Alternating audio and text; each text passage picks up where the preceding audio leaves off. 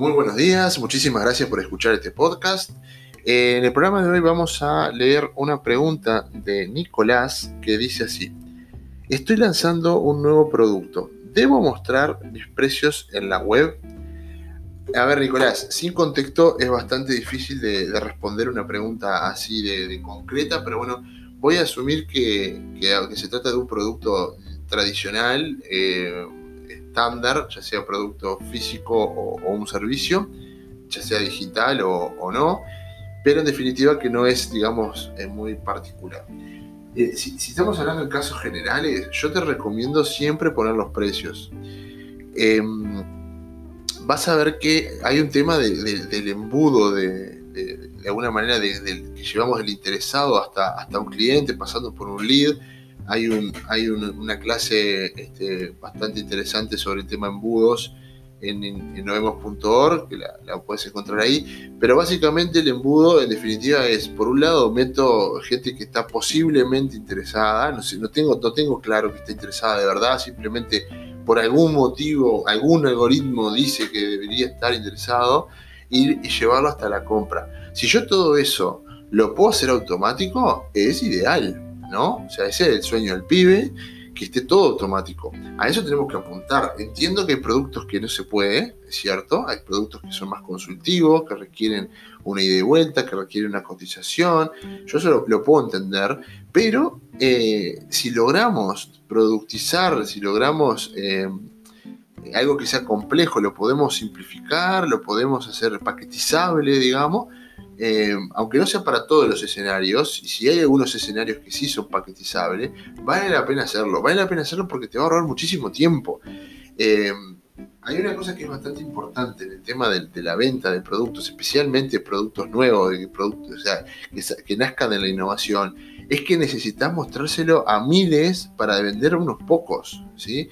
Eso pasa muchísimo en productos que son innovadores, porque no estás vendiendo algo que todo el mundo sabe que necesita y sabe qué, es lo que quiere y cómo lo quiere. Estás vendiendo cosas que son, de pronto no son súper novedosas, no son inventos, pero si, si, si surgen de un proceso de innovación y un poco diferente al resto es. Entonces, bueno, tenés que convencerlos de que compren. Y si, y si ese convencimiento pasa porque te tienen que llamar, tenés que esperar, en fin, salvo que sea realmente muy, muy especial, yo te recomiendo poner los precios y que eso ya sea parte de tu embudo. Es decir, yo de pronto hago una landing page que recibe a las personas que vienen de las redes sociales o un formulario de las propias redes sociales con el lead generation y después de pronto un mail para que se descarguen más información y lo voy llevando, lo voy llevando, lo voy llevando. Pero en algún momento del proceso automático yo le tengo que mostrar los precios, le tengo que mostrar los precios. ¿Por qué? Porque es la forma de alguna manera de yo saber si tiene sentido que esa persona siga o no siga.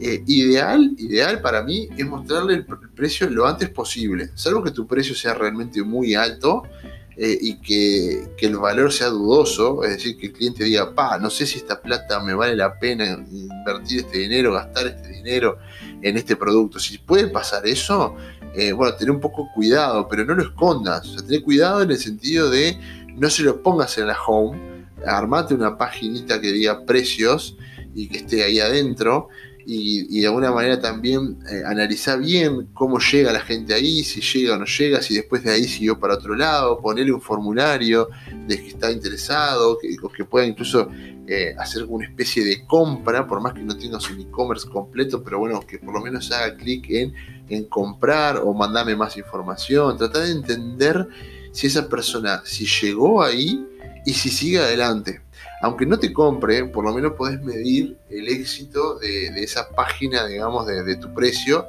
Este, entender a ver si el pricing es adecuado o no. Si entra muchísima gente, tenés un nivel de rebote, una tasa de rebote del 98%, que significa que se van de la página web. Bueno, claramente hay algo en el precio que no está gustando, la propuesta de valor no está alineada al precio, en fin. Em, obviamente no es la única manera de validar un pricing, ¿no? Este simplemente es un, comentario en, el, sentido de, poner o no poner precios en la web. En, definitiva, Nicolás, eh, sí, pone precios, pone precios y lo antes posible en el proceso. No, pongas un cartel gigantesco en la home, salvo que sea una super oferta, pero sí tenerlo ahí, tenerlo disponible y que sea parte del embudo. ¿Qué quiere decir esto? Tiene que ser parte del proceso. Si un cliente te llega a contactar y te llega a mandar un mail este, sin haber visto precios, y no estás haciendo bien las cosas. Vale la pena que primero vea los precios, que esté de acuerdo con pagar eso. Por supuesto que siempre tenés la posibilidad de tener como un plan eh, custom, un plan que, la persona pueda completar un formulario con datos para cotizar o simplemente decirle, bueno, si usted está por fuera de estos escenarios, haga clic acá y ahí le pedís datos y después lo contactás y, haces una propuesta más acorde eh, y tratas de cerrar la venta por, por otro lado. Pero en definitiva es, siempre que estemos innovando, siempre que estemos creando productos, tratemos de poner los precios. La verdad que eso hace, hace muchísimo la diferencia en la etapa de, de las primeras ventas. Bueno, muchísimas gracias y los espero, los espero en la próxima.